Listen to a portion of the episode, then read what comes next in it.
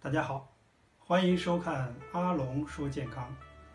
动脉硬化呢是动脉的一种非感染型的炎症性病变，可使动脉管壁增厚、变硬、失去弹性，进而呢形成动脉硬化斑块。斑块呢类型可以分为动脉粥样硬化斑块、动脉钙化斑块、动脉纤维化斑块。近年来啊，此病在我国呢逐渐增多，并呈现了年轻化的趋势，成为疾病死亡的主要原因之一。斑块呢在青少年期就有可能发生，到中老年时期呢发病。斑块的形成呢是一个慢慢积累的过程，正常的血管随着年龄的增长，面临的压力呢也会随之增多。加上不正确的生活方式，如吸烟、饮酒、不规律的睡眠，以及高盐、高脂、低蛋白的膳食方式，缺乏运动等不好的习惯，不良的因素造成血管内膜受损。血管内膜细胞受损以后，促使动脉粥样硬化病变不断的进展，和动脉粥样硬化斑块。发生动脉粥样硬化、血栓等复合型这种病病变，引发急性临床事件的主要原因。在斑块成熟期，巨噬细胞大量侵润到斑块纤维帽、肩部，分泌大量的炎症因子，以高密度的氧化型低密度脂蛋白一起诱导平滑肌细胞凋亡。使得纤维帽变薄，斑块趋向不稳定。一旦斑块破裂，后果呢不堪设想，也就会出现一种非死即残的后果。目前，我国心脑血管疾病患病人数已达到2.9亿，位居世界第一。每年因为心脑血管疾病死亡人数呢达到260万。占死亡总人数的百分之四十五，平均每小时呢约死亡三百人。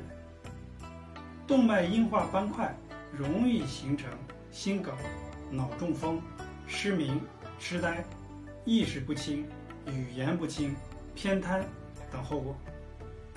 那么治疗医学采取药物治疗及介入治疗的方法。那么我们详细的介绍一下药物治疗。第一块就是抗血小板药物，防止血栓形成，常用的为阿司匹林、洛比格雷、阿西单抗、艾替巴肽等。第二种药物，辛伐他汀、阿托伐他汀等稳定斑块药物。第三种，控制好血压、血糖、血脂的药物，如。血管紧张素转化酶抑制剂 （ACEI） 或者是沙坦类降压药 （ARB 类药物）、钙拮抗剂等等。第四，活血化瘀的中成药，如血塞通、银杏叶、丹参滴丸等等。介入和外科手术治疗。一个是支架手术，还有搭桥手术。支架手术，如果在检查中冠状动脉狭窄程度大于等于百分之七十，这个时候呢就需要治疗，用带球囊的导管，经过皮腔内血管成形术，将突入动脉管腔的粥样物质压向动脉壁。而使血管畅通，这个呢就叫支架植入。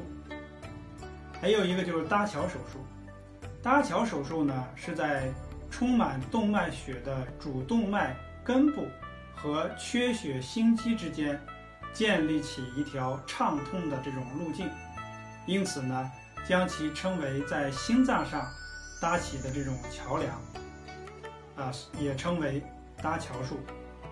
心脏搭桥手术介入治疗已经成为治疗下肢动脉硬化主要手段之一。